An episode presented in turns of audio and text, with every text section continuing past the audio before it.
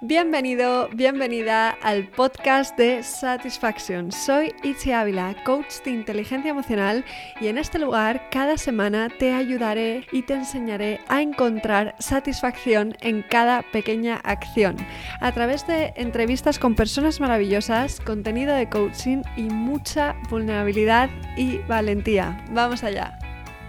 Hoy tengo el placer de presentaros a Sonia Encinas. Ella es sexóloga experta en género, periodista o mejor dicho comunicadora de formación y ella es también cabeza, tripas y sobre todo todo corazón.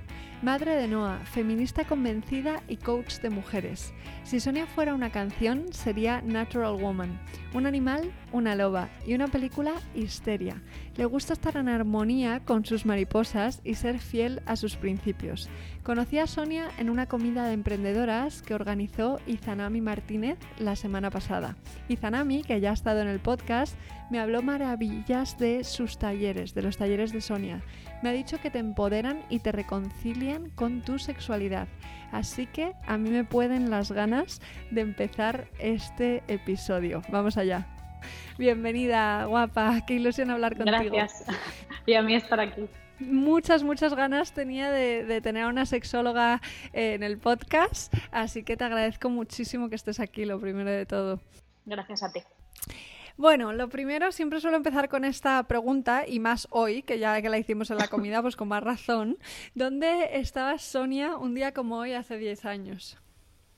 Wow, un día como hoy. Ya en la comida me costó mucho responder esa pregunta, la verdad, porque han pasado tantas cosas en estos 10 años que, que, bueno, necesitaría como tres días para poder contar todo, ¿no? Pero un poco en resumen, pues digamos que estaba estudiando, terminando de estudiar una carrera que, a la que luego no me iba a dedicar, que era diseño, y con ganas de empezar periodismo, que era lo que me apetecía en ese momento, y totalmente ajena a todo lo que iba a pasar, ¿no? A día de hoy. Yo mm, ni sabía que después iba a estudiar, a especializarme en sexología, ni tampoco en género, ni tampoco que iba a trabajar solo con mujeres, que de alguna forma ya en su momento me vibraba, porque siempre cuento esto porque creo que es importante, que es que hace 10 años yo estaba en una relación eh, muy tóxica y de la que me costó bastante tiempo salir. Y, y claro, eh, el, el, encontrarme con otras mujeres, los círculos de mujeres, el feminismo me ayudó mucho, ¿no? También a, a volver a reencontrarme conmigo misma y a conocerme fuera de todo lo que yo había pensado que era dentro de esa relación que por supuesto no era solo la relación, ¿no? que tiene mucho que ver pues, con cómo nos relacionamos con nosotras mismas y cómo nos vemos.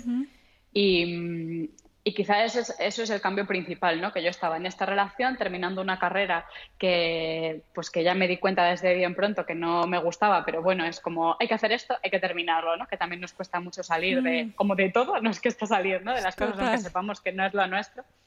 Y, y nada, y en ese momento pues tenía como esos dos factores, justo estaba terminando esas dos cosas y empezando un poco lo que iba a ser mi nueva, mi nueva vida. No había emprendido un negocio, eh, no tenía ni idea de cómo iba a ser mi vida profesional, yo me imaginaba, me imaginaba otra cosa totalmente distinta.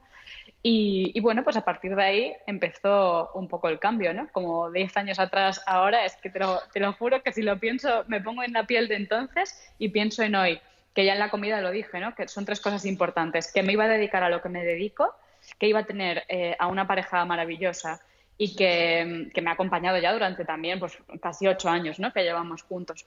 Y, y que, iba, o sea, que iba a tener un bebé, buah, no, no me lo habría creído, ¿no? Entonces, eh, jolín, ha sido un cambio bastante grande. Wow. ¿Y hace cuánto empezaste con tu pareja de ocho años? ¿Hace cuánto empezaste con la sexología? Mm, ¿Cuándo te empezaste a dedicar a esto? Pues justo eh, fue un año, o sea, hará siete, hará siete que empecé con la formación y digamos que fue como un poco todo en paralelo. Le, o sea, eh, le conocí a él, que fue una relación como cultivada a fuego lento totalmente.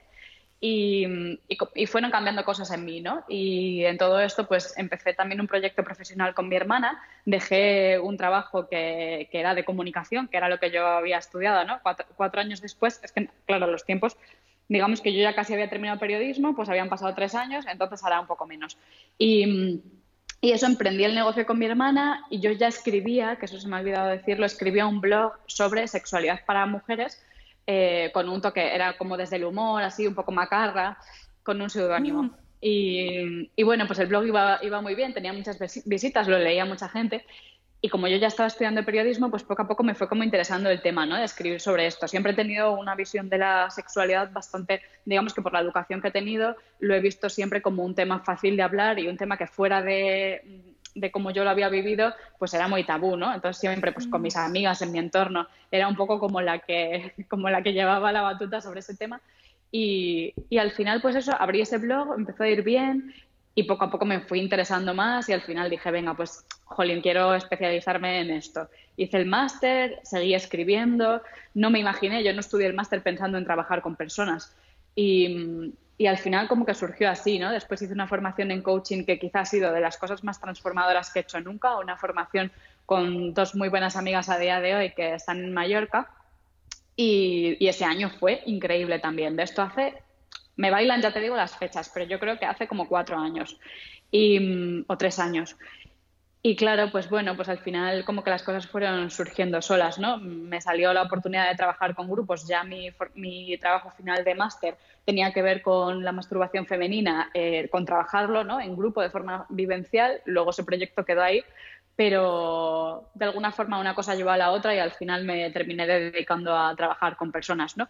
También es verdad que me doy cuenta que ahora estoy un poco en ese proceso que pocas veces hablo también de que no solo me dedico a trabajar con mujeres, eso es mi pasión y me gusta mucho y lo hago, pero mi trabajo también es la comunicación, ¿no? Digamos que lo que más ingreso me aporta en mi vida es la comunicación, que es lo que menos se ve, que muchas veces la gente me pregunta por las redes, ¿cómo has conseguido vivir de esto? Y bueno, es que vivir de esto, yo no, o sea, no vivo de, es un ingreso importante para mí, pero desde luego no es lo único, ¿no? Yo me, dedico a la comunicación, a trabajar con mujeres emprendedoras que quieren darle un enfoque a sus proyectos pues del bien, desde el bienestar, desde otra línea, ¿no? No como se ha hecho hasta ahora.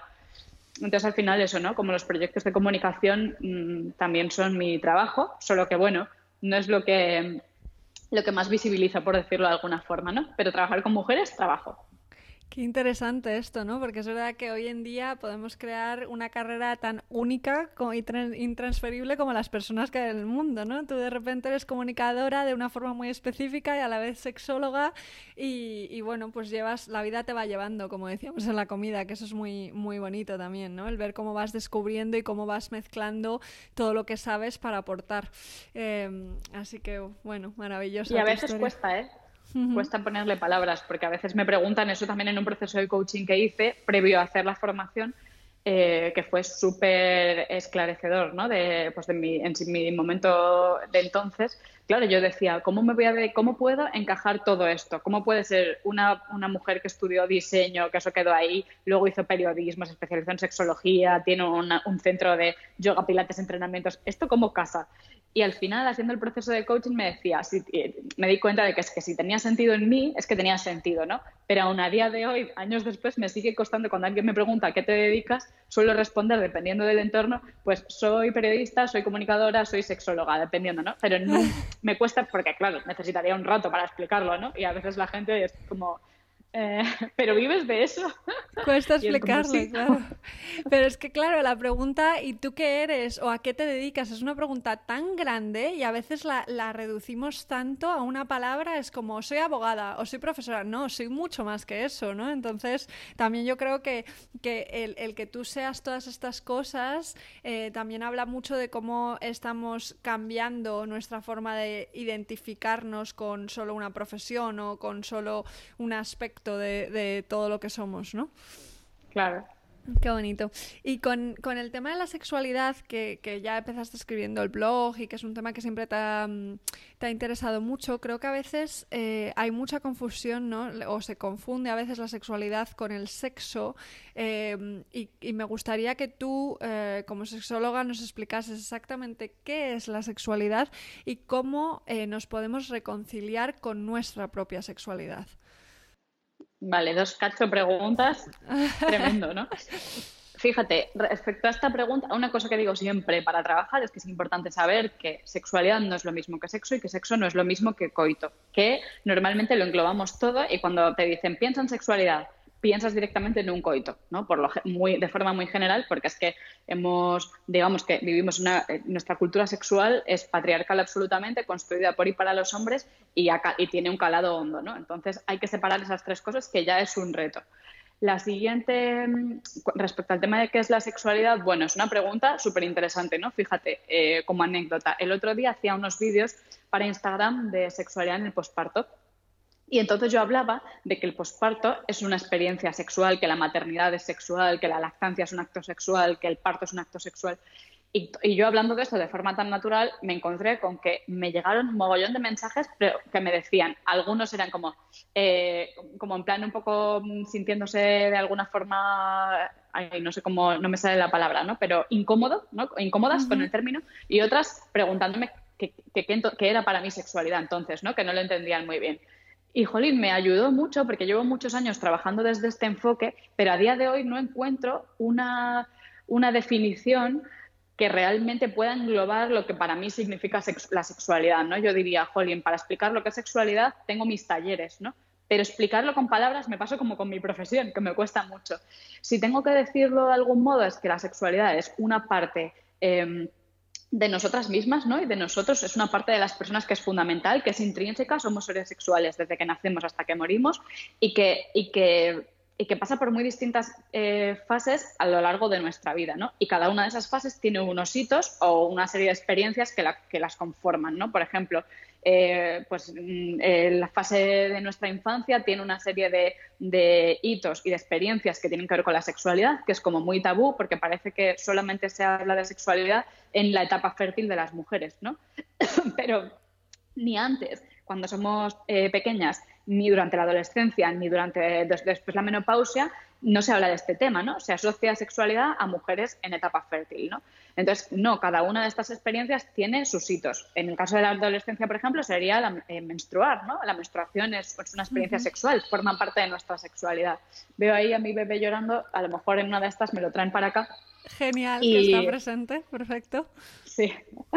y, y bueno, entonces, teniendo en cuenta todo esto, eh, la sexualidad es un proceso fisiológico, es un proceso eh, psicológico, es un proceso espiritual también y es un proceso social y cultural. Yo, por ejemplo, lo trabajo muchísimo desde lo social y lo cultural, ¿no? Porque al final, para mí, pues desde mi profesión tiene mucho que ver con lo social y yo tiro por ese lado. Pero hay que tener en cuenta esa mirada holística de la sexualidad, que es en sexología decimos biopsicosocial y yo siempre añado eh, espiritual, porque también lo es y porque también creo que la sexología como ciencia que es necesita eh, no olvidarse de esta parte porque eh, hay muchos profesionales haciendo este trabajo sin una formación en sexología, que no, digo que esté mal, pero que hay que incorporar desde la sexología, que es la, profesión ¿no? dedicada a esto, esa mirada que la gente le está pidiendo, que estamos en un momento en el que el tema de la espiritualidad está a la orden del día, por tanto, ¿cómo no incorporarlo? No sé si me he explicado bien, pero sí que es un tema complejo, ¿vale? Y muy amplio en el que entran muchas cosas, como lo que tiene que ver con nuestro cuerpo, lo que tiene que ver con nuestras emociones, lo que tiene que ver con lo que hemos aprendido, con lo social y lo cultural. Y, y eso, que no solamente es sexo ni solo son prácticas sexuales, ¿no? Si lees la RAE, la RAE lo asocia directamente a un proceso fisiológico, ¿no? La sexualidad, pues es un proceso fisiológico que tiene que ver con, eh, con nuestro sexo, ¿no? Con, con, digamos que con nuestros genitales, con nuestro sexo, con la reproducción. Pero claro, para mí eso es cortísimo. Pero ya solamente como proceso fisiológico eh, tiene mucho sentido, ¿no?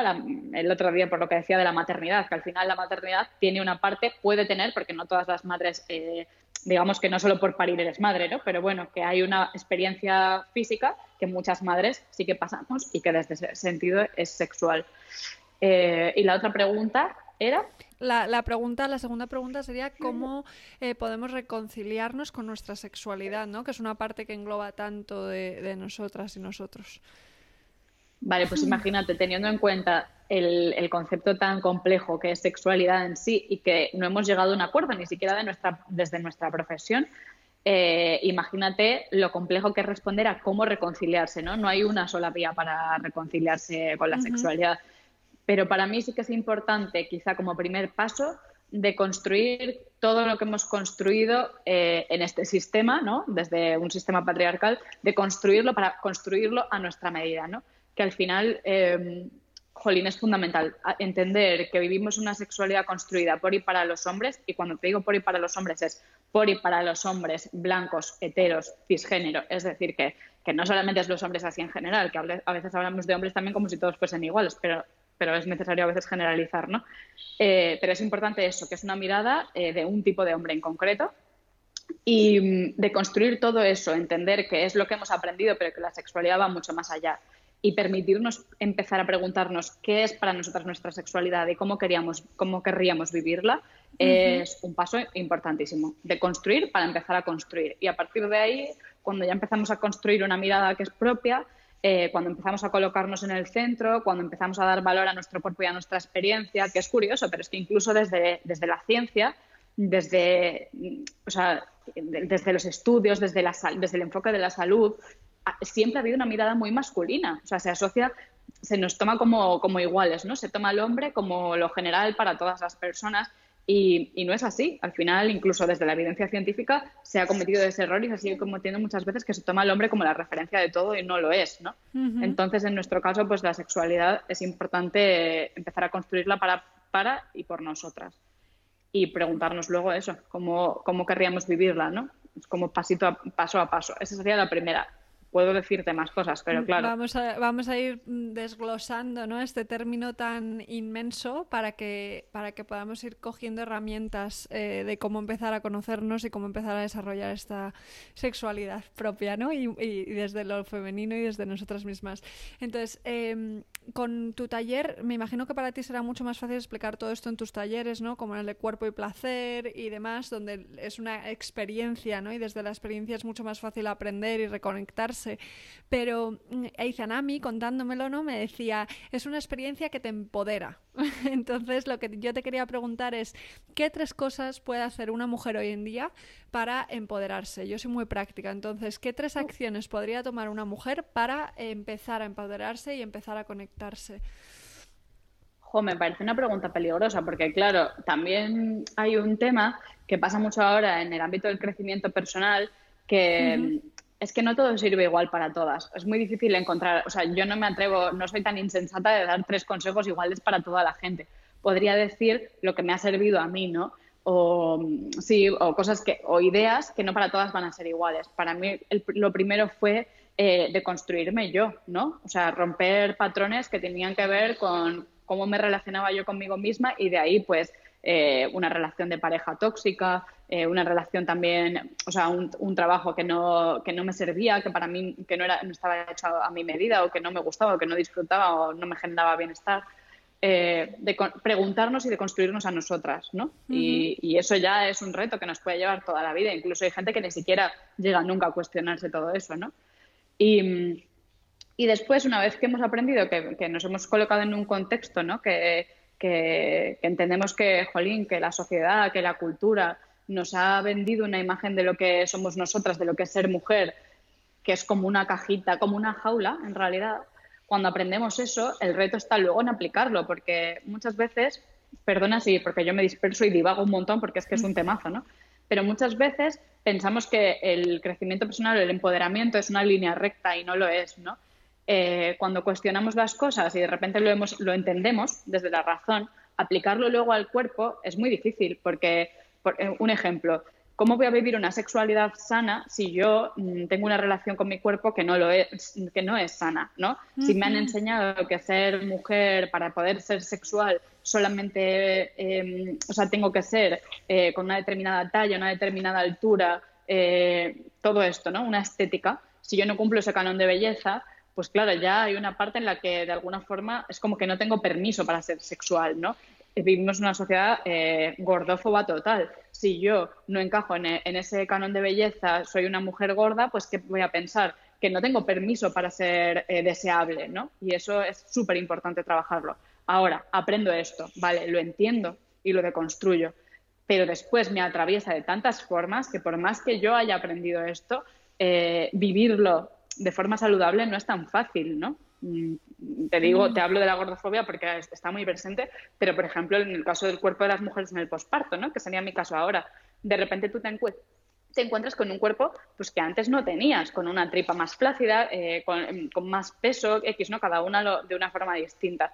Y pasa igual, no estás encajando en el canon y por más que yo ya lo lleve trabajando durante años y que lo tenga aprendido, es que luego cuando atraviesa mi cuerpo es otra historia, ¿no? No puedo evitar que la cultura y la sociedad no me atraviese. Esa es la primera, ¿no? De construirnos, pero entendiéndonos siempre en un contexto, que por más que queramos, es el que hay, ¿vale? Ese sería como el, fíjate que el primer, ya el primer tip es, es tremendito, ¿no? Pero es lo que te digo, que desde mi mirada, desde mi mirada crítica y de cuestionarlo todo, es que es súper importante decir eso. Y luego lo segundo también diría darnos espacio y tiempo, ¿no? Que al final eh, es algo que vivimos en una sociedad en la que todo ocurre rápido, en la que queremos las cosas ya, en la que entendemos incluso si nos damos permiso para hacer un trabajo terapéutico, eh, ¿Me oyes bien? Con no sí, te, oigo, te oigo. En un trabajo de crecimiento personal también queremos un proceso, un proceso que nos cambie la vida, una serie de sesiones, dime cuántas, cuántas sesiones para cambiarme la vida, ¿no? Y es que mm, es que esto no funciona así, ¿no? Entonces lo primero es darnos tiempo y espacio. Lo segundo sería darnos tiempo y espacio para transformar todo esto que ya desde la razón estamos aplicando, que hemos deconstruido, pero que ahora tenemos que adaptarlo a nosotras también y ver cómo lo vamos a vivir. Entonces, bueno, yo creo que, que esa parte pues es fundamental, ¿no? La del tiempo y el espacio. De construirnos, tiempo y espacio, y luego permiso, ¿no? También sería quizá la tercera cosa que diría sería permiso. Permiso para, para cambiar de opinión, para entendernos de una forma y después eh, en la experiencia lo vivimos de otra, pues cambiar, ¿no? Cambiar nuestra mirada, lo que decíamos antes. Yo no soy eh, periodista, yo no soy sexóloga, yo no soy eh, madre de Noah, yo no soy, yo no soy todas esas cosas que me que definen, ¿no? ¿Verdad que no, no? Al final todos son conceptos que, los necesitamos, ¿no? Porque, al fin, porque también es verdad que cuando desde mi trabajo es como, no, es que hay que quitar las etiquetas eh, por la abolición de la etiqueta. La etiqueta es fundamental, porque para comunicarnos necesitamos los conceptos y los conceptos pues son los que son, podremos ampliarlos o no, pero soy esas cosas y soy muchas más cosas. Entonces, darme permiso para, pues, para explorarme desde muy distintos ámbitos, para vivirlo, para vivir mi sexualidad, para entenderlo, y, permiso y tiempo, ¿no? Para descubrir, eh, pues eso, cómo, cómo es toda la teoría que he aprendido de mi sexualidad, pues darme ese permiso para después vivirla y transformarla sin, sin tener que quedarme estanca en un solo concepto. Justo. Hace falta mucho tiempo y mucha energía para pasar de esa teoría, de la teoría a la práctica, ¿no? Que es que es un proceso que, como tú dices, puede llevar toda una vida. Entonces, bueno, poquito a poco, paso a paso. Eh, algo de lo que hablas, creo que por lo que nos vas contando, ¿no? Tiene, la sexualidad tiene que ver mucho con la conexión que tenemos con nuestro cuerpo. Y, muchas veces el, problema eh, que nos impide incluso empezar cualquier proceso eh, es esa armadura, ¿no? Tú hablas de cómo la armadura que nos ponemos no, deja que las sensaciones alcancen nuestra piel.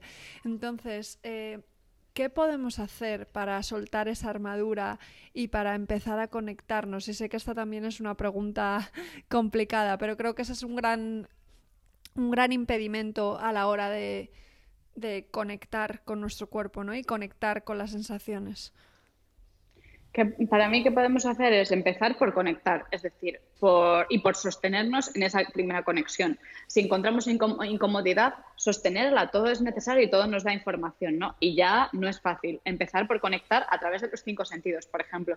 Esto es importante. la sexualidad es cuerpo para mí. Al final, en la sexología se dice que el sexo está en la, en la mente, ¿no? Que el sexo está en el cerebro. Para mí sí y no. O sea, desde el punto de vista literal es verdad porque el cerebro da permiso, pero el cerebro no va solo. O sea, un cerebro solo con patas no funciona. Tenemos que también empezar a dar permiso al cuerpo que parece como que siempre está en segundo lugar y, y, no y tenemos que quitarnos ¿no? de tanta de esta sociedad tan racional que es tan racional que a veces duele. Entonces, conectar con los cinco sentidos y ver qué ocurre.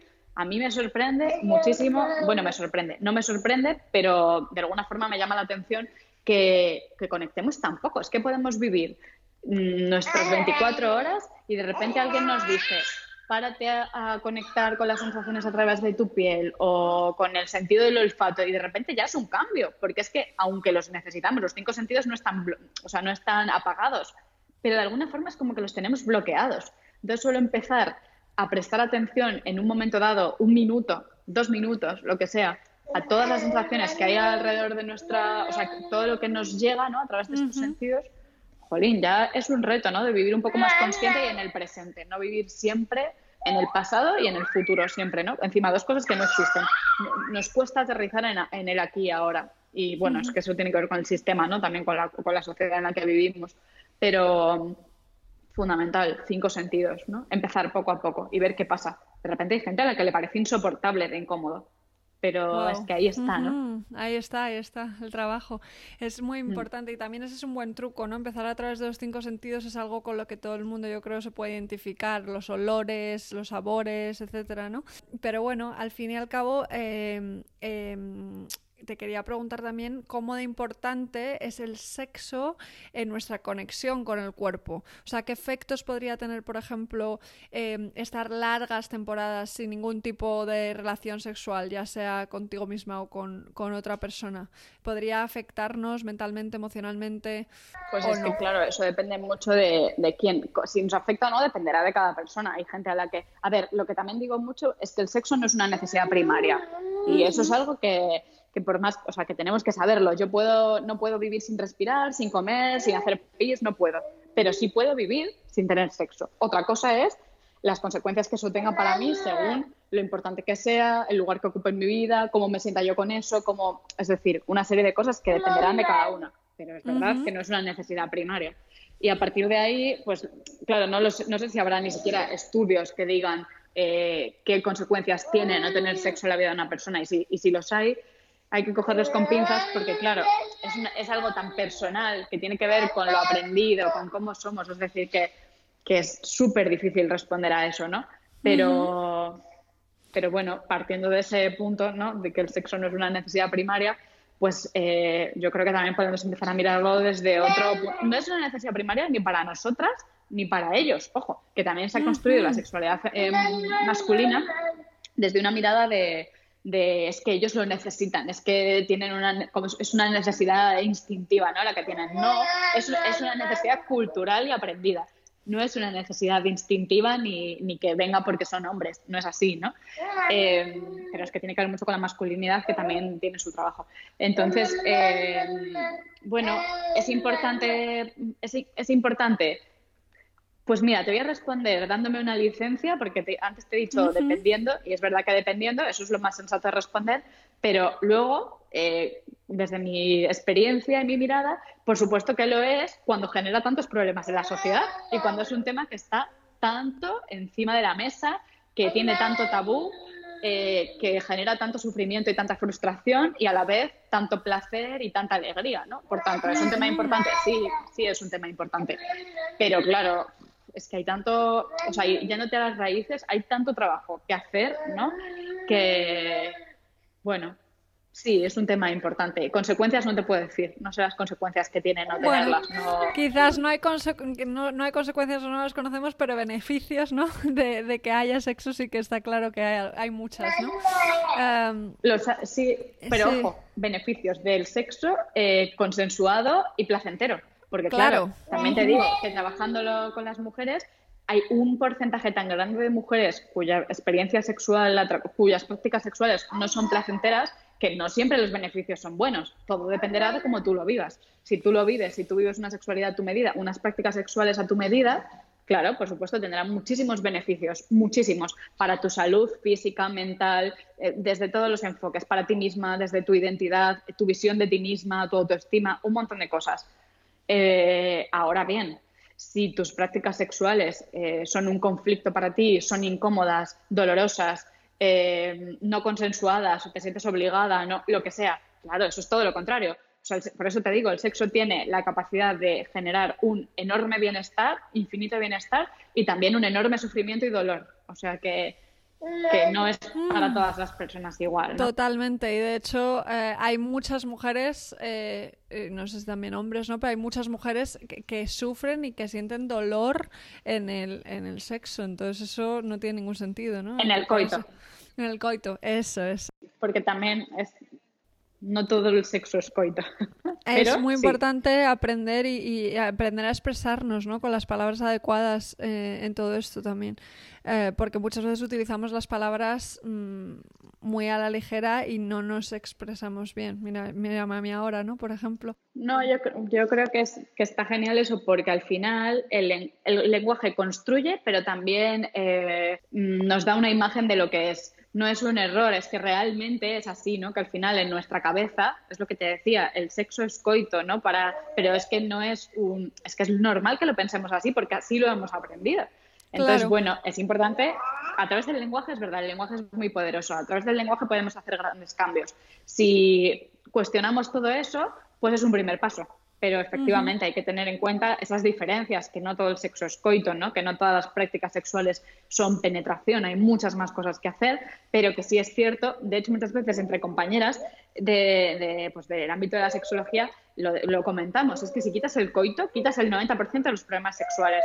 Y estoy siendo generosa, quizá quites eh, mm, eh, el 95, ¿sabes? Porque es que todo, o sea, todas las patologías, o sea, eh, todas las, eh, ahora no me sale la palabra, mm, bueno, las patologías que tienen que ver con lo sexual están eh, relacionadas con la penetración, tanto en ellos como en nosotras. Pues, por ejemplo, los problemas de erección, el problema de eyaculación precoz, ¿no? Todo esto tiene que ver con la penetración. No habría un problema si, si el coito fuese una práctica más y a lo mejor, pues hoy no se te ha levantado, hoy has durado menos de lo que duras habitualmente eh, hmm. Bueno, pero es que hay otras cosas que hacer, no se acaba ahí el tema. Claro. Pero tiene tanto peso esta práctica sexual en concreto, pues que también hay que entender que tiene que ver con la que vivimos en una sociedad eh, judeocristiana, con una idea de la sexualidad mm, ligada a la reproducción, que tiene sentido verlo así, tiene sentido aunque no mole, pero tiene, tiene su, su, su, ¿qué? ¿no? su historia social y cultural pero hay de construir lo cultural, que es lo primero que he dicho nada más empezar, para poder construir una sexualidad a nuestra medida, fíjate hasta dónde llega, ¿no? Es todo un mundo, desde luego. Y, está claro que hay diferencias claras ¿no? entre el cuerpo de una mujer y un hombre, ¿no? Entonces, supongo que esto afecta mucho a cómo vivimos nuestra sexualidad, a cómo nos relacionamos, etcétera, ¿no?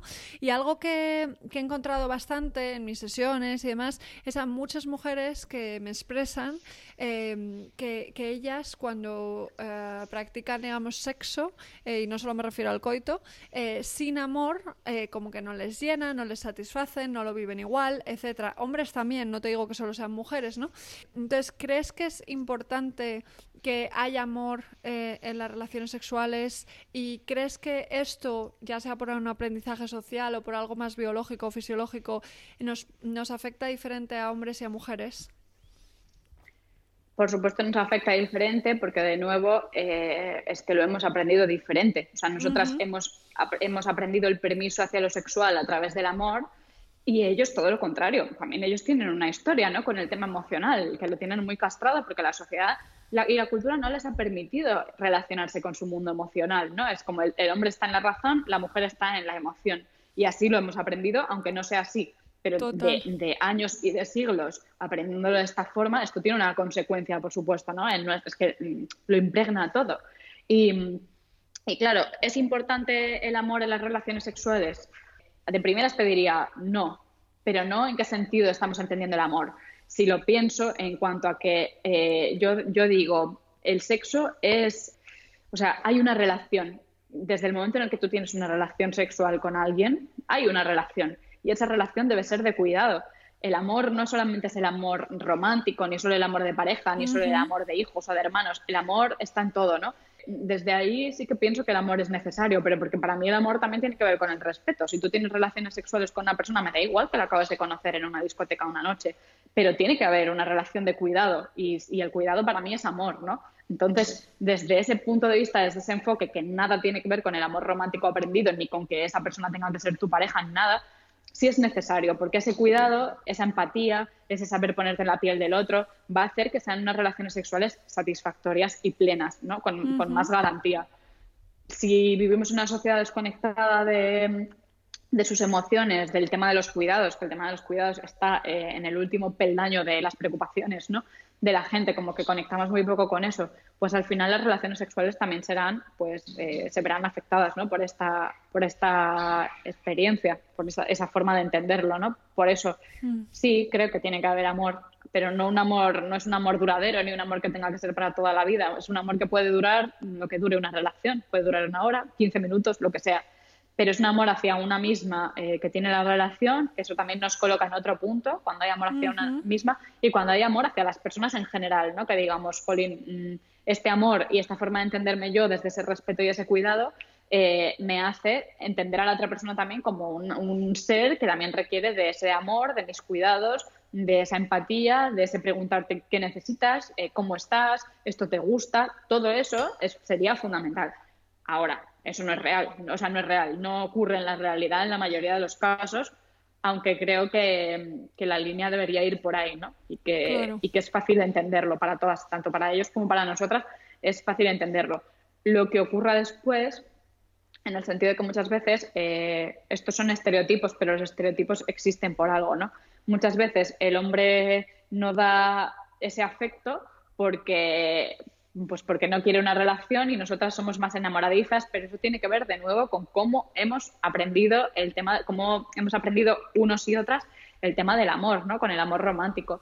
Y entonces uno se cierra porque no parezca que es más de lo que realmente es y, a veces nosotras nos entregamos sin, o sea, sin, sin mirar, ¿sabes? Ahí al vacío porque también lo hemos aprendido así, ¿no? Entonces, bueno, también es que el tema del mm. amor daría, ¿no? Para, para, hablar horas pero ahí está, ¿no? También de construir siempre, mi palabra. Y, definido así, eh, entiendo que si eso falta, o sea, que si el cuidado, el respeto, etcétera, falta, va a llevar naturalmente a una desconexión. Sea el tipo de relación que sea, sea una pareja, sea un rollo una noche, al final, si no está eso presente, es cuando nos vamos a sentir muy desconectados o desconectadas, da igual que seas hombre o mujer, ¿no? Claro, porque en ese caso, digamos que desde la sexología se habla de que en el caso de los hombres esa desconexión lleva a vivir una sexualidad de descarga, es decir, de, yo voy, tengo un coito, eyaculo, fin de la historia, ¿no? Me corro y ya está. En el caso de las mujeres es de, como de vaciarte, ¿no? De nunca llegar a, recibir, ¿no? Es todo lo contrario. Entonces, pues eso, sí, es importante, esa, mirarlo de ahí te, defines como feminista convencida y aún hoy con todo creo que es un término el feminismo, ¿no? Que muchas veces se malinterpreta, que no se acaba de entender y mira que se habla y se vuelve a hablar, ¿no? Entonces, aún así creo que, que, muchas veces se malinterpreta y por eso quería preguntarte, ¿qué es para ti ser feminista? de base, lo que es para mí, que, que, mira, hasta la RAE lo dice, mira que la RAE eh, tiene una mirada bastante machista, es eh, luchar por, la igualdad de derechos y oportunidades entre hombres y mujeres. Es así. Eh, a partir de ahí el feminismo es súper amplio, súper diverso, eh, tiene unas miradas bien distintas, hay muchas cosas que se contraponen, hay veces que no se llega a acuerdos, tiene sus polémicas, pero desde esa base de buscar la igualdad entre hombres y mujeres, es que para mí es algo que es incuestionable. Ahora, ¿qué ocurre en la realidad? Primero, el feminismo cuestiona el poder y el poder establecido es masculino, es patriarcal.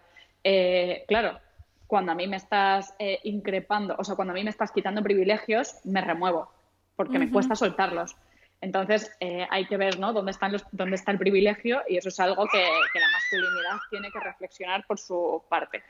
Em, y luego, por otro lado, em, también me encuentro muchas veces, en general el cuestionamiento me viene de hombres, ¿eh? aunque también hay mujeres que lo cuestionen, que cuestionen el feminismo, bueno, se ve menos, ¿no? Porque al final, lo que te digo, quien tiene, quien tiene el poder y se le está cuestionando su poder, pues es quien más se va a remover.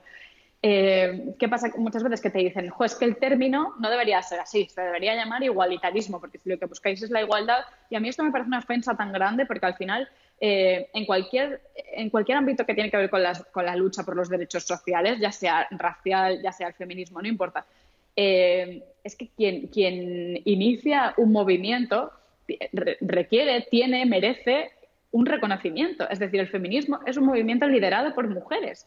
Mujeres que sin derechos, estamos hablando de dos siglos aproximadamente, ¿no? que, estamos hablando desde el siglo XVIII, hablando de feminismo, em, es que al final es un movimiento que encabezan mujeres, mujeres que en, casos han perdido su vida, han dado su vida por, por, luchar por unos derechos que, que, todas no teníamos, por ejemplo, las, las sufragistas, ¿no? Entonces al final mm, me parece déjame que hable, a mí me gusta a veces hablar un poco mal, pero me parece de coña tener que cuestionar esto, ¿no? Si es un movimiento que lleva siglos, que es encabezado por mujeres, que lo fue y que lo sigue siendo, mujeres que se han dejado la piel y la vida, mujeres que a día de hoy también arriesgan su vida en distintos países, ¿no?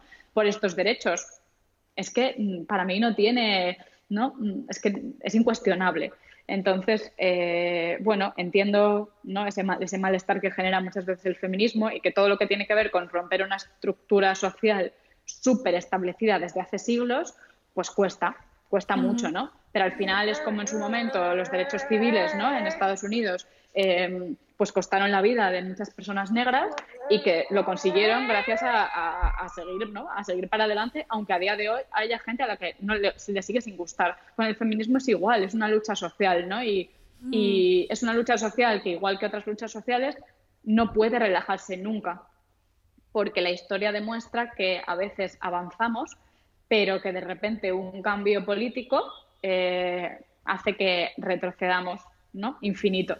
Entonces, no puedes pensar como mucha gente, pero si hoy en día está todo conseguido. Primero, no, no es verdad. Hoy en día, ni mucho menos está todo conseguido. Y eso no lo digo yo, ni es una cuestión subjetiva. Es que los estudios y los datos hablan de ello. No es una cuestión que nos inventemos las feministas. Pero aún así, aunque hoy en día haya mucho avance, eh, no nos podemos olvidar que el poder sigue siendo ostentado por las mismas personas de siempre. El sistema sigue siendo el que, si, si te relajas, pues perderás tus derechos. Lo hemos visto incluso en España, ¿no? Como hace eh, pocos años se quiso cambiar la ley del aborto para que el aborto no fuese legal aquí, ¿no? Y eso es como insólito en una sociedad, en una democracia, en un, ¿no? Como en, países progresistas. Eh, no, no nos podemos relajar. El feminismo es necesario, el feminismo es para todas las personas, el feminismo no odia a los hombres de ninguna forma.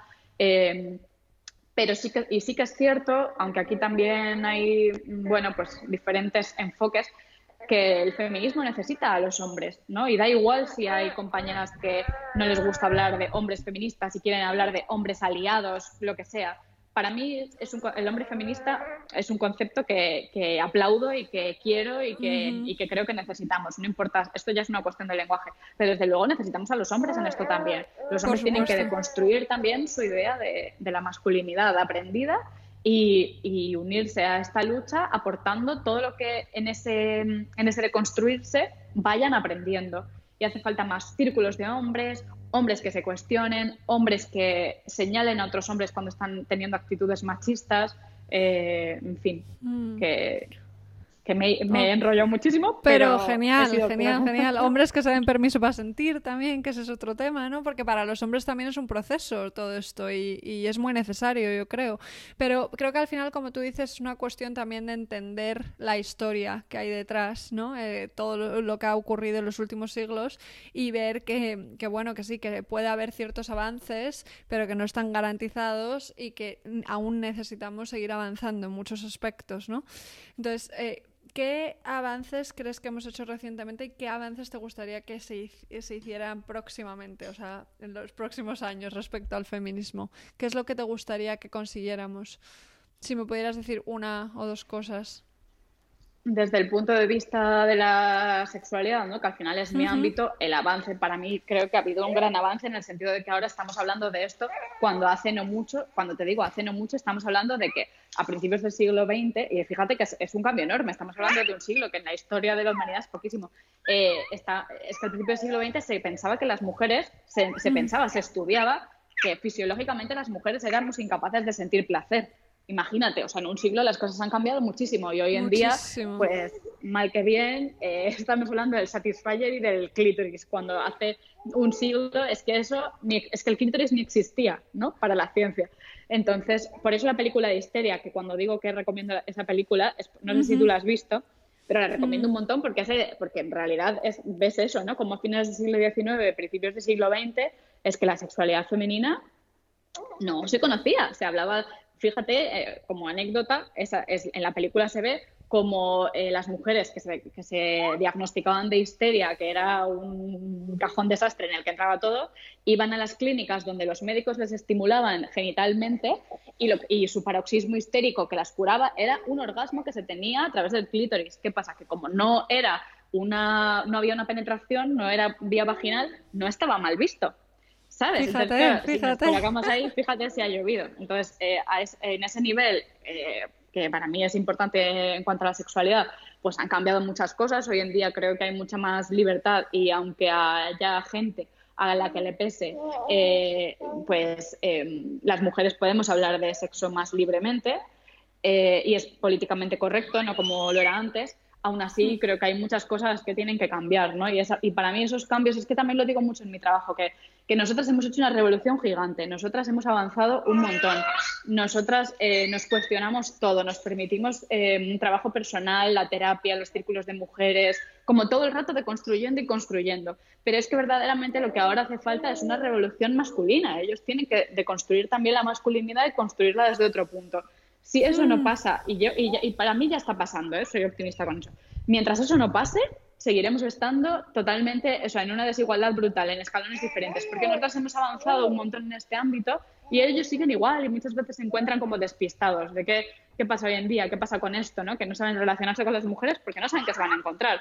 Eh, a día de hoy, por ejemplo, eso pasa mucho con el consentimiento, ¿no? Que, jolín, me acuerdo que también es verdad que yo, mi mirada es un poco sesgada porque trabajando desde aquí, desde el feminismo, pues también me encuentro con muchos hombres increíbles haciendo un trabajo brutal y cuestionándose mucho, ¿no?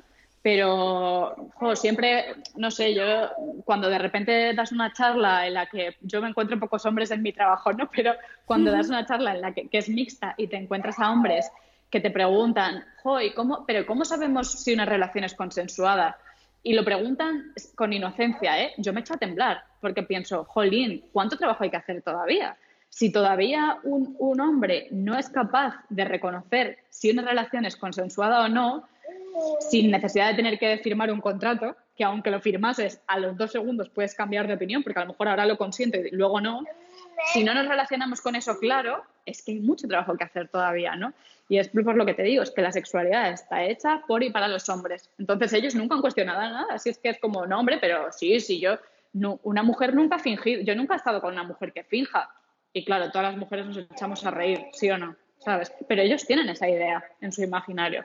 Entonces, bueno, esa sería la primera parte la primera parte ¿no? que tendría que cambiar. Eh, y luego, pues es que, bueno, es que el feminismo tiene mucho, hay muchos retos más, ¿no? Pero bueno, como no puedo hablar durante horas, por centrarme en el tema de la sexualidad, ese sería el mío, ¿no? Una revolución masculina necesaria eh, y luego, desde esa revolución ya hecha, poder encontrarnos en otro punto. Pero es que nosotras ahora mismo estamos aquí en el sentido del trabajo personal, ¿no? y, ellos están aquí. Y esto cada vez se nota más. Esto cada vez se nota más. Me, me, parece súper interesante lo que estás diciendo porque es algo que llevo pensando mucho tiempo, ¿no? Eh, los hombres también tienen que hacer un proceso y es tan necesario como el que estamos haciendo nosotras. Es así. Pero bueno, es verdad también esto de que cada vez, por suerte, todos estos temas son menos tabú y se hablan más, ¿no? Y ese, yo siempre digo, es como uno de los primeros pasos para poder transformarlo, ¿no? Que haya conciencia y que hablemos de estos temas, ¿no? Clave, es clave eso que dices es clave eh, hablar desde la conciencia, porque claro, también pasa mucho que de sexo habla todo el mundo. O sea, es como, mm. pero una sexóloga, ¿qué hace? Si es que de sexo habla todo el mundo, te habla el taxista, el, de la frutería, eh, habla todo el mundo como, pero sí, y está muy bien hablar de sexo de forma natural, pero muchas veces, si nos ponemos con ojo crítico, mm, ese hablar de forma natural sigue reproduciendo los mismos estereotipos de siempre. Entonces, sí, está muy bien hablar de sexo, pero con conciencia y con conocimiento de causa, ¿no? Por eso es importante también la mirada desde una profesionalización de esto, ¿no? Que es, sí, sí, sí, tú puedes saber mucho y tú puedes saber follar muy bien, que la gente se piensa que porque ya por eso ya está, puedes hacer un máster. Y no, es lo que estoy hablando yo, es que ya no es solo cómo hagas tú tus prácticas. La sexología no tiene nada que ver con eso. La sexología tiene que ver con esa mirada de cuestionar desde lo biopsicosocial y espiritual todo lo que supone la sexualidad en las personas, ¿no? Claro, y, entender también el cuerpo. O sea, ahí eh, fíjate, justo hay un tema que me parece muy interesante que tú explicas y que creo que tenemos muy poca idea sobre esto, que es el tema de eh, cómo llevar la menstruación de forma consciente y de, cómo las mujeres somos cíclicas y pasamos por unas fases y el ciclo dura un mes entero, ¿no? Y, no creo que no tenemos ni idea de esto, de verdad. Entonces, me gustaría mucho que tú como sexóloga nos explicaras eh, cómo podemos vivir la menstruación de forma consciente y cuál son las fases del ciclo menstrual? Que es tan importante que lo entendamos esto, ¿no? Mira, esto es un temazo y también daría, fíjate, yo tengo un taller que se llama Sabiduría Menstrual que dura cuatro horas, suele, suelo retrasarme siempre, por tanto dura más, para hacer un primer acercamiento al tema. O sea que no es fácil en, en, un momento, en unos minutos, responder a esto, ¿no? Lo primero es que Aquí no hablo como sexóloga porque, como crítica a la sexología, he de decir que la sexología se ha olvidado del ciclo menstrual durante toda su historia. Es decir, desde que existe sexología, el ciclo menstrual no se ha estudiado. Ahora se empieza a estudiar, ahora, pero realmente es un tema. Mm, yo digo que la menstruación es el tabú del tabú. Si la sexualidad es un tabú, la menstruación es el tabú de ese tabú. Y, entonces ahí no hablo como sexóloga, que también mi mirada sexológica, obvio, me da eh, también otra, como otra información extra. Hablo de, como, como Sonia, como mujer que lo ha vivido y como persona que de forma individual y profesional se ha dedicado a investigar eh, lo que supone para mi propio cuerpo. Todo esto viene de mi propia experiencia, de una mujer, en su momento una niña, que con 15 años empieza a tomar anticonceptivos orales y se pasa 15 años del tirón, yo, tomando la píldora anticonceptiva, ¿no? Entonces, claro, cuando ya empecé a informarme sobre estas cosas, yo dije, jolín, esto lo tengo, tengo que vivirlo en mi propio cuerpo, porque también es cierto que, aunque esto es muy personal, yo trabajo desde lo que a mí me atraviesa. Me cuesta muchísimo trabajar eh, cosas que no, que no están en mi experiencia, no puedo, es, es algo personal, ¿no? Entonces, bueno, dejé de tomar los anticonceptivos hace unos años y, y ahí empezó todo el proceso verdadero de, conocimiento, de exploración, de investigación sobre el ciclo menstrual. Em, respecto a esto, vivimos distintas fases, eh, las distintas fases. Todo esto también, cuando hago los talleres, siempre lo digo de primeras estamos tan acostumbradas a un enfoque de la salud en, la que, en el que somos cajitas, o sea, está, las emociones son una cajita, el corazón es una cajita y vamos al, cardiólogo, eh, todo lo que tiene que ver con el sistema reproductor está en una cajita y vamos a la ginecóloga. Eh, si mm. me pasa algo con los huesos, voy al traumatólogo, ¿no? Como que, eh, si, yo qué sé, lo, que distintos profesionales, ¿no?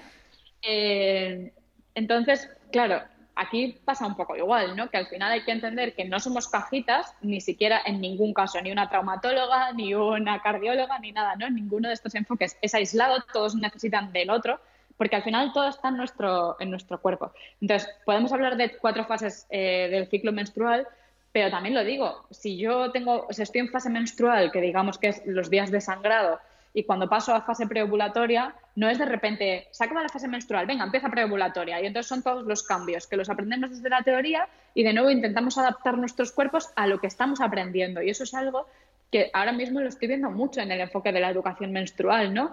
Que nos han dado, nos están dando mucha teoría y estamos cometiendo el mismo error de intentar de nuevo, como cajitas, eh, meternos en un, en un enfoque teórico, ¿no? Entonces está bien tener la información, pero sobre todo el primer paso está en reconocer nuestra ciclicidad por nosotras mismas. Y esto lo podemos hacer con un calendario menstrual mismamente eh, y empezar a tomar notas de qué es lo que nos pasa a nosotras, con la información en la mano por tener una guía, pero realmente eh, aunque sea como escupir sobre mi propio trabajo, tampoco necesitas a, una más gurús, no necesitas una gurú de la educación menstrual para que te diga cómo tienes que reconciliarte con tu menstruación. Eh, es, sí que, sí que, o sea, te necesitas a ti misma tomando atención y tomando notas sobre qué pasa en ti cada mes, porque ciclicidad tenemos desde el primer momento en el que somos eh, fértiles, aunque bueno, hay un proceso de adaptación, ¿no? Pero en nuestra etapa fértiles en nuestra etapa fértil, excepto si estamos embarazadas eh, o dando o, en momento de lactancia, durante todos esos años eh, somos cíclicas. Entonces estamos hablando de unos 30, 35 años, 40 de ciclicidad sin tener ni idea de lo que supone nuestro mm. cuerpo, ¿no? Que mes a mes se repiten patrones psicológicos, emocionales, fisiológicos, eh, espirituales, de, de, todo, ¿no? Entonces, eh, empecemos por tomar esa atención. Si hablamos de cuatro fases, pues hablamos de que, de forma muy resumida, el día uno del sangrado, que tampoco es exactamente así porque no somos cajitas, no es el día uno, nuestro cuerpo ya, ya menstrua. Antes están pasando cosas. Es como que todo es un proceso perfecto ¿no? en nuestro cuerpo y, fluido, ¿no? Pero bueno, por, por, ponerle, por poder explicarlo, digamos que el día uno sería el día de sangrado y entraríamos en una etapa en nuestra fase menstrual, ¿vale? Que son esos días de sangrados en los que a lo mejor, que no todas igual, nos podemos sentir con menos energía, eh, en algunos casos más triste. Esto tiene que ver también con el enfoque social y cultural de cómo hemos aprendido que es menstruar, pero bueno, fase menstrual. Lo siguiente sería eh, fase preovulatoria, ¿no? que sería cuando nuestro cuerpo está generando eh, nuevos folículos, nuevos óvulos, por ser más descriptiva, eh, preovulatoria, después pasaríamos a fase ovulatoria y la última sería la fase premenstrual. Lo que ocurre en cada una de las fases, hay una teoría, ¿no? De cada una de ellas que nos llevaría mucho tiempo poder explicarla, pero cada una tiene sus características y es importante saberlas para entender qué nos pasa a nosotras y ver si encajamos en eso o no. A lo mejor yo en menstrual, eh, como muchas mujeres, eh, pues siento que me duele y no debería dolernos, por tanto hay que trabajarlo, ¿no? Pero me siento más triste, tal, hay que ver. Es que, claro, menstruar en esta sociedad que nos obliga a ser igual de productivas siempre eh, a una velocidad mm. brutal, cuando nuestro cuerpo a lo mejor nos está pidiendo recogimiento y le estamos dando la misma, el mismo tute de siempre, pues lógicamente lo vivo con frustración, con dolor, con malestar, todo esto es que es muy amplio ¿no? para trabajarlo.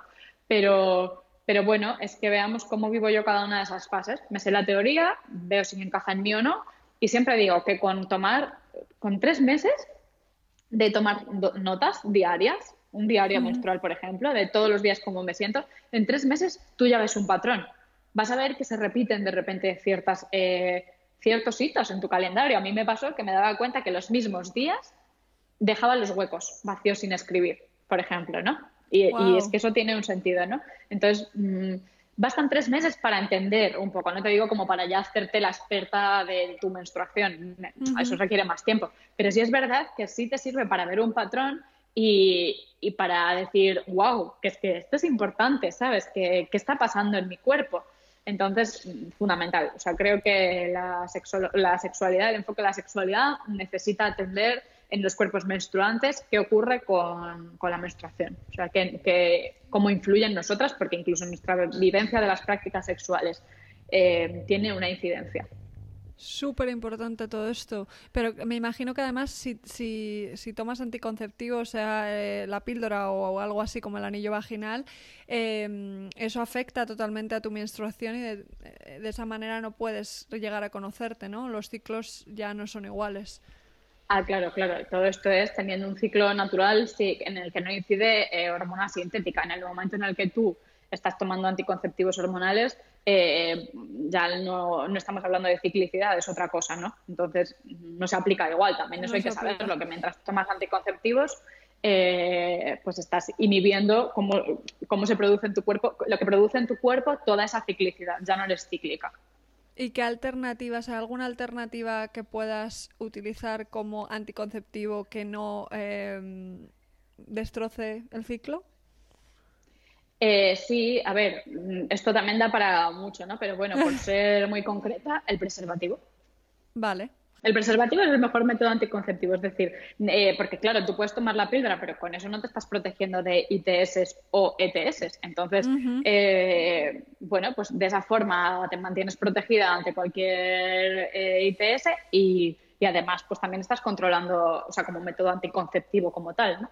Entonces, es que el preservativo es, es un método maravilloso, solo que claro, como es una sexualidad masculina, pues es como no, es que el preservativo, es que no siento nada, es que es un rollo. Bueno, pues habrá que erotizar el preservativo, que es también un reto, ¿no? De, nuestro trabajo en educación sexual, es verdad. Total. Y luego hay otras cosas, pero bueno, eso nos llevaría más tiempo. Preservativo al poder. Genial perfecto. Eh, me ha interesado mucho esto que dices, ¿no? De que eh, parece que ser mujer va de la mano de soportar dolor, que vamos a dejar de repetir este patrón, porque si la regla nos duele es porque estamos viviendo mal, ¿no? Que la sociedad va muy rápido y que, que al final no se nos permite parar. Entonces, ¿cómo eh, podemos cambiar nuestro estilo de vida en una sociedad que va tan rápido para poder eh, realmente escuchar a nuestro cuerpo y cuidarnos. Eh, no sé si a ti en concreto te ha salvado el emprendimiento o si tienes algún consejo, algún paso que se pueda tomar, porque sé que esto es algo muy difícil, pero algo que se plantean muchas mujeres, ¿no? Y que hay, personas que se sienten atrapadas en una situación que no les permite eh, sanarse o, cuidarse. Me voy a permitir ser totalmente parcial en esta respuesta, porque de nuevo la respuesta es que sería tan amplia yo voy a decir que mi respuesta es política. Lo que nos puede permitir vivir mejor es cuestionar el sistema en el que estamos y luchar por construir uno que nos permita eh, vivir acorde a nuestras necesidades, no, no a las necesidades del sistema, eh, mm, pues eso, de un sistema capitalista que lo que quiere es producción, producción, producción y a la que le importa una mierda si tú menstruas o no menstruas, si tienes dolor o no, porque lo que hay que lo que hoy lo que necesitamos son X datos, o sea, necesitamos que tú hagas esto y produzcas esto. Entonces, para mí la respuesta es esa.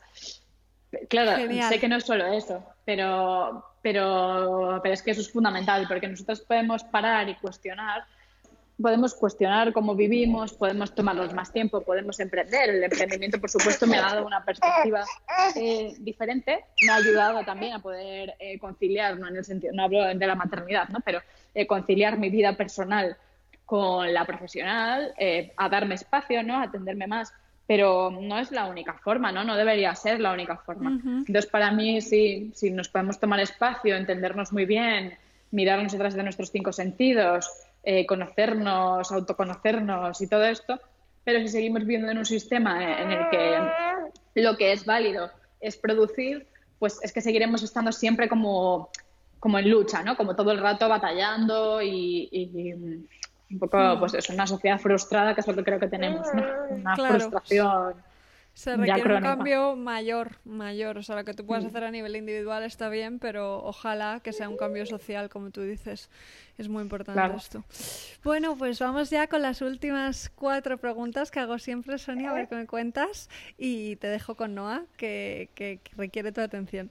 Vamos allá, ¿vale? Eh, lo primero sería, si tuvieras que elegir una experiencia de tu vida que te convierte en la persona que eres hoy, ¿cuál sería? ¿Una experiencia de mi pasado? Puede ser pasado cercano o lejano, eso ya está en ti. Uf, qué, pregunta, ¿no? Una experiencia que me convierta una sola, ¿no? Porque son muchas, ¿eh? Pero mira, voy a, esto es como, es como, en la teoría sería poco feminista decir esto, pero en la teoría, pero creo que no en la práctica. Pues fíjate que yo creo que conocer a mi pareja actual y es, mm. me gusta decirlo porque creo que es un poco contradictorio, ¿no? Como no definirte a través de la pareja que tienes, pero para mí ha sido súper importante, ¿no? Tener una, somos seres sociales, necesitamos eh, pues una, una tribu, ¿no? Una, una comunidad que nos acompañe la pareja en nuestra sociedad hace un papel importantísimo porque al final es con la persona con la que muy, muy generalmente pasamos todos los días ¿no? de nuestra vida. Entonces, al final, cambiar este ámbito personal, eh, conocer a mi pareja y, caminar juntos, ¿no? ha sido una verdadera revolución ¿no? para mí. También me ha enseñado mucho del amor propio, del respeto, de la comunicación, a no juzgar a todos los hombres por igual. Eh, y claro, todo eso ha incidido en mi trabajo brutalmente. Entonces, eh, me apetece permitirme decir que, sí, que, conocer a mi pareja ha sido me ha traído no solo eso, pero sí, mm, pero sí ha tenido un peso importante en, en quién soy hoy. Qué bonito. Y claro que sí, permitirte esto también es muy importante porque muchas veces juzgamos, ¿no? Y ahora el eh, asociarnos a una pareja, no, es como tú lo vives y desde cómo lo cuentas tiene todo el sentido del mundo. Mm. Vale, eh, seguimos. ¿Cuál es el libro que más recomiendas? Creo que ya lo podría adivinar. Pues fíjate, te iba a decir Mujeres que corren con los lobos, pero ¿qué pasa con este libro? Que me lo encuentro muchas veces. Que es un libro que a mí me ha cambiado mucho, pero que también es un libro muy denso, que de repente la gente me dice, oh, ¿lo recomiendas? Pues es que depende de cómo tú seas. Es un libro que a mí me costó años leer entero, ¿eh? porque es, ah, en momentos es muy, muy denso. Eh, ¿Lo recomiendo? Sí, quizá no a todo el mundo, pero pero a ver, si tuviese que decir otro, mmm, venga, me voy a quedar con eso porque es que es como libro de cabecera. Pero, jolín, no sé, es que, ha habido, es que los libros me han marcado tanto que elegir solo uno eh, me resulta muy difícil. Mira, sí, voy a recomendar uno, eh, sobre todo para, para mujeres, ¿vale? Cuerpo de mujer, sabiduría de mujer. Es, Eso sí lo recomiendo, porque no es no está el enfoque de mujeres que corren con los lobos desde ese enfoque como de la psiquiatría, eh, muy junguiano, tal, es como en momentos que te pierdes un montón. Pero Cuerpo de Mujer, Sabiduría Mujer, que es un tochaco, de nuevo, no es como para leértelo en una sentada, creo que es una Biblia a tener ¿no? en casa mm, sobre la salud de las mujeres. Ginecología natural, por supuesto, también, ¿no? Lo recomendaría muchísimo. Jolín, es que hay un montón, ahora ya me, pongo y Ya, ya te entiendo, me pasa lo mismo, con libros es muy difícil elegir, pero bueno, qué bonitas recomendaciones, nos las apuntamos también. ¿Y mm, qué tres cosas haces cada día para cuidarte? A día de hoy, qué difícil. ducharme, a día de hoy, ducharme, porque es que con Noah es súper difícil. ¿Qué hago? Pues eso, a día de hoy, eh, permitirme mi espacio para ducharme, eh, caminar muchísimo, que me, y otra cosa que hago también es intentar no llegar a todo lo laboral. A día de hoy, como madre reciente que soy, esas tres cosas son... ¡uh! Qué importante decir, hasta aquí. Ducharme, caminar y no y, no, no, intentar llegar a todo lo laboral. Priorizar, en mi caso, eh, la vida personal. Qué guay, me encanta. Qué bueno. Y ya por último, la pregunta que hago siempre, a ver qué me cuentas, ¿qué es para ti la satisfacción? Para mí la satisfacción es, eh, y, me, fíjate que solo de pensarlo ya me han entrado ganas de llorar, es un poco, es lo que tengo ahora, satisfacción es poder vivir alineada con, con mis necesidades del momento, ¿no? Satisfacción es, pues es que para mí es que satisfacción ahora es poder disfrutar de, de mi bebé, de mi familia, de tiempo para nosotros, de... Sí, venga, por ser más teórica diría que satisfacción es vivir alineada con mis necesidades de cada día, que no es de momento incluso suena más general, ¿eh? Cada día poder vivir alineada con mis necesidades. No todos los días lo consigo, pero satisfacción desde luego es eso, llegar al final del día y decir, jolín, pues hoy he podido caminar 6 kilómetros, he podido pasar, he, estado 24 horas con mi bebé, que eso es lo que llevo haciendo todo el tiempo estos últimos meses, y, lo he vivido permitiéndome hacerlo sin estar frustrada por no poder conseguir eh, escribir un post, publicar en Instagram, atender 200 emails que tengo pendientes, eso sería. Qué bonito, qué bonito. Nada, mira, y nos acompaña. Aquí está. pues muchísimas gracias, Sonia. De verdad, me ha encantado escucharte. Creo que hemos aprendido un montón. Que a todas las personas que escuchan este podcast les encantará y les servirá de mucho todo lo que nos has explicado. Está claro que es un tema que da para horas y horas y horas y horas de conversación. Y espero que, que, esa conversación se vaya dando poquito a poco. Así Muchas que gracias por invitarme. Ha sido un placer un placer inmenso. Eh, será el primero de muchos encuentros entre nosotras, espero. espero. Encantada, Sonia. Un placer. Un beso.